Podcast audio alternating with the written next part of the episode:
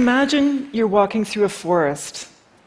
I'm guessing you're thinking of a collection of trees, what we foresters call a stand, with their rugged stems and their beautiful crowns. Yes, trees are the foundation of forests, but a forest is much more than what you see. And today I want to change the way you think about forests. You see, underground there is this other world, a world of infinite biological pathways that connect trees and allow them to communicate and allow the forest to behave as though it's a single organism. It might remind you of a sort of intelligence. How do I know this? Here's my story. I grew up in the forests of British Columbia. I used to lay on the forest floor and stare up at the tree crowns. They were giants. My grandfather was a giant too. He was a horse logger, and he used to selectively cut cedar poles from the inland rainforests. Grandpa taught me about the quiet and cohesive ways of the woods and how my family was knit into it. So I followed in Grandpa's footsteps. He and I had this curiosity about forests. And my first big aha moment was at the outhouse by our lake. Our poor dog Jigs had slipped and fallen into the pit. So Grandpa ran up with a shovel to rescue the poor dog. He was down there swimming in the muck. But as Grandpa dug through that forest floor, I became fascinated with the roots. And under that, what I learned later was the white mycelium, and under that, the red and yellow mineral horizons. Eventually, Grandpa and I rescued the poor dog. But it was at that moment that I realized that that palette of roots and soil was really the foundation of the forest. And I wanted to know more. So I studied forestry but soon I found myself working alongside the powerful people in charge of the commercial harvest.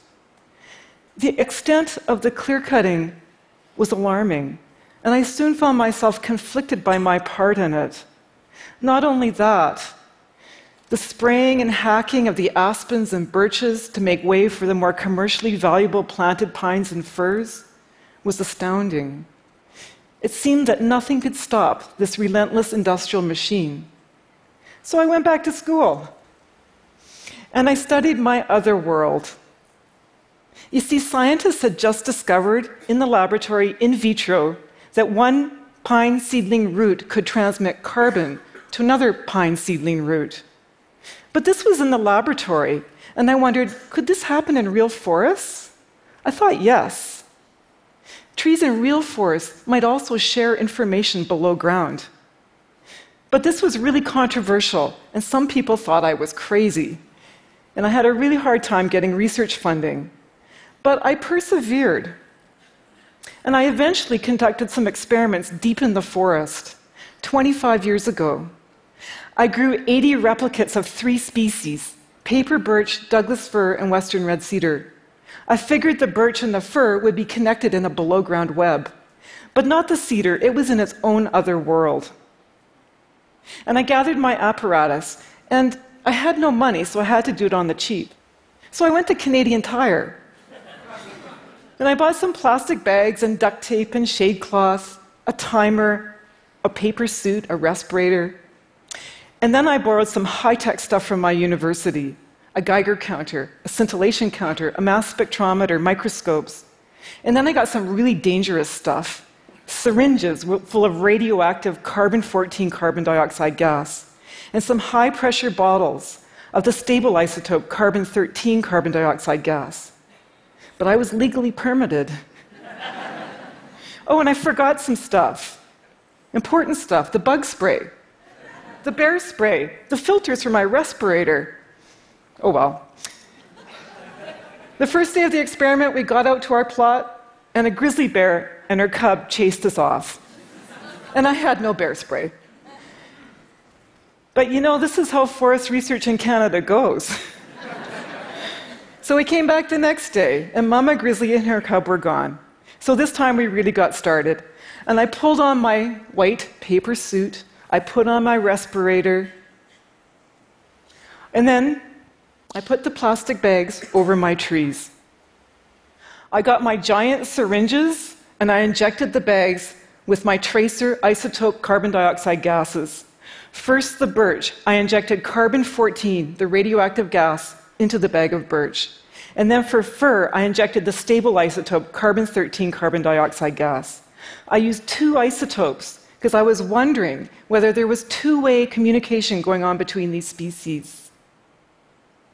I got to the final bag, the 80th replicate, and all of a sudden, Mama Grizzly showed up again. And she started to chase me, and I had my syringes above my head, and I was swatting the mosquitoes, and I jumped into the truck, and I thought, this is why people do lab studies. I waited an hour. I figured it would take this long for the trees to suck up the CO2 through photosynthesis, turn it into sugars, send it down into their roots. And maybe, I hypothesized, shuttle that carbon below ground to their neighbors. After the hour was up, I rolled down my window and I checked for Mama Grizzly. Oh, good, she's over there eating her huckleberries. So I got out of the truck and I got to work.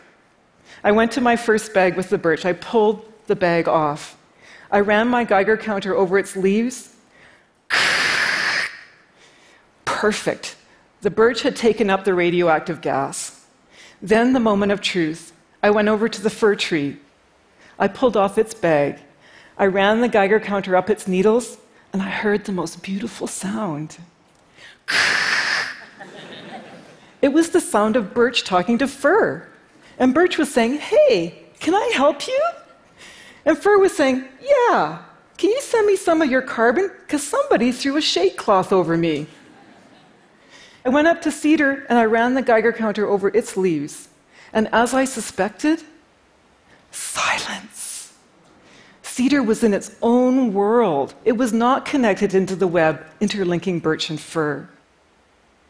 I was so excited. I ran from plot to plot and I checked all 80 replicates. The evidence was clear. The C13 and C14 was showing me that paper birch and Douglas fir were in a lively two way conversation.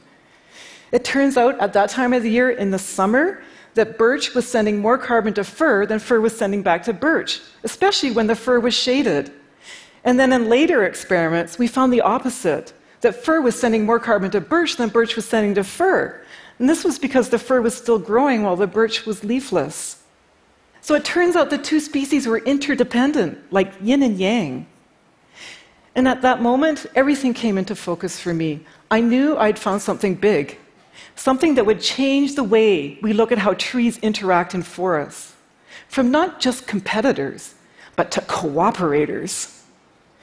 And I had found solid evidence of this massive below ground communications network, the other world. Now, I truly hoped and believed that my discovery would change how we practice forestry, from clear cutting and herbiciding to more holistic and sustainable methods methods that were less expensive and more practical. What was I thinking? I'll come back to that. So, how do we do science in complex systems like forests? Well, as forest scientists, we have to do our research in the forest, and that's really tough, as I've shown you. And we have to be really good at running from bears. But mostly, we have to persevere in spite of all the stuff stacked against us. And we have to follow our intuition and our experiences and ask really good questions. And then we got to gather our data and then go verify. For me, I've conducted and published hundreds of experiments in the forest. Some of my oldest experimental plantations are now over 30 years old. You can check them out.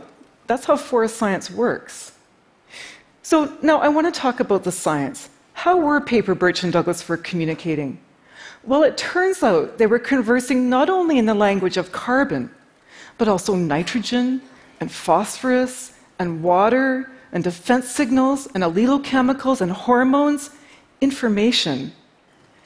And you know, I have to tell you, before me, scientists had thought that this below ground mutualistic symbiosis called a mycorrhiza was involved. Mycorrhiza literally means fungus root. You see their reproductive organs when you walk through the forest. They're the mushrooms. The mushrooms, though, are just the tip of the iceberg because coming out of those stems are fungal threads that form a mycelium, and that mycelium infects and colonizes the roots of all the trees and plants. And where the fungal cells interact with the root cells, there's a trade of carbon for nutrients. And that fungus gets those nutrients by growing through the soil and coating every soil particle. The web is so dense that there can be hundreds of kilometers of mycelium under a single footstep. And not only that, that mycelium connects different individuals in the forest. Individuals not only of the same species, but between species, like birch and fir. And it works kind of like the internet. You see, like all networks, mycorrhizal networks have nodes and links. We made this map by examining the short sequences of DNA of every tree and every fungal individual in a patch of Douglas fir forest. In this picture, the circles represent the Douglas fir or the nodes, and the lines represent the interlinking fungal highways or the links. The biggest, darkest nodes are the busiest nodes. We call those hub trees, or more fondly, mother trees, because it turns out that those hub trees nurture their young, the ones growing in the understory. And if you can see those yellow dots, those are the young seedlings that have established within the network of the old mother trees. In a single forest, a mother tree can be connected to hundreds of other trees. And using our isotope tracers, we have found that mother trees will send their excess carbon through the mycorrhizal network to the understory seedlings. And we've associated this with increased seedling survival by four times. Now, we know we all favor our own children. And I wondered could Douglas fir recognize its own kin? Like Mama Grizzly and her cub? So we set about an experiment and we grew mother trees with kin and stranger seedlings. And it turns out they do recognize their kin.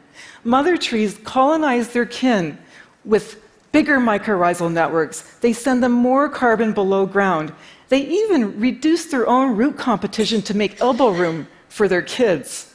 When mother trees are injured or dying, they also send messages, wisdom, onto the next generation of seedlings. So we've used isotope tracing to trace carbon moving from an injured mother tree down her trunk into the mycorrhizal network and into her neighboring seedlings. Not only carbon, but also defense signals. And these two compounds have increased the resistance of those seedlings to future stresses. So trees talk. Thank you. Through back and forth conversations, they increase the resilience of the whole community. It probably reminds you of our own social communities and our families. Well, at least some families. so let's come back to the initial point. Forests aren't simply collections of trees, they're complex systems with hubs and networks that overlap and connect trees and allow them to communicate, and they provide avenues for feedbacks and adaptation. And this makes the forest resilient. That's because there are many hub trees and many overlapping networks. But they're also vulnerable. Vulnerable not only to natural disturbances, like bark beetles that preferentially attack big old trees, but high grade logging and clear cut logging. You see, you can take out one or two hub trees, but there comes a tipping point. Because hub trees are not unlike rivets in an airplane. You can take out one or two, and the plane still flies. But you take out one too many, or maybe that one holding on the wings, and the whole system collapses. So, now how are you thinking about forests? Differently? Cool. I'm glad. So, remember, I said earlier that I hoped that my research, my discoveries, would change the way we practice forestry. Well, I want to take a check on that 30 years later here in Western Canada.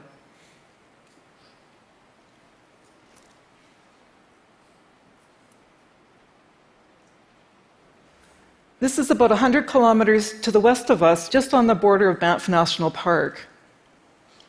That's a lot of clear cuts. It's not so pristine.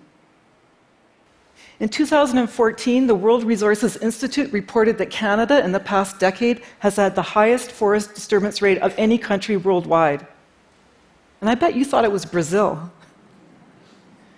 In Canada, it's 3.6% per year. Now, by my estimation, that's about four times the rate that is sustainable. Now, massive disturbance at this scale is known to affect hydrological cycles, degrade wildlife habitat, and emit greenhouse gases back to the atmosphere, which creates more disturbance and more tree diebacks. Not only that, we're continuing to plant one or two species and weed out the aspens and birches. These simplified forests lack complexity, and they're really vulnerable to infections and bugs. And as climate changes, this is creating a perfect storm. For extreme events, like the massive mountain pine beetle outbreak that just swept across North America, or that mega fire in the last couple months in Alberta. So I want to come back to my final question. Instead of weakening our forests, how can we reinforce them and help them deal with climate change? Well, you know, the great thing about forests as complex systems is they have enormous capacity to self heal. In our recent experiments, we found with patch cutting and retention of hub trees and regeneration to a diversity of species and genes and genotypes that these mycorrhizal networks they recover really rapidly. So, with this in mind, I want to leave you with four simple solutions. And we can't kid ourselves that these are too complicated to act on. First, we all need to get out in the forest. We need to reestablish local involvement in our own forests. You see, most of our forests now are managed using a one size fits all approach. But good forest stewardship requires knowledge of local conditions. Second, we need to save our old growth forests. These are the repositories of genes and mother trees and mycorrhizal networks. So, this means less cutting. I don't mean no cutting, but less cutting. And third, when we do cut, we need to save the legacies the mother trees and networks, and the wood, the genes, so they can pass their wisdom on to the next generation of trees, so they can withstand the future stresses coming down the road. We need to be conservationists. And finally, fourthly and finally, we need to regenerate our forests with a diversity of species and genotypes and structures by planting and allowing natural regeneration. We have to give Mother Nature the tools she needs to use her intelligence to self heal. And we need to remember that forests aren't just a bunch of trees competing with each other, they're super cooperators. So back to Jigs. Jigs' fall into the outhouse showed me this other world, and it changed my view of forests. I hope today to have changed how you think about forests. Thank you.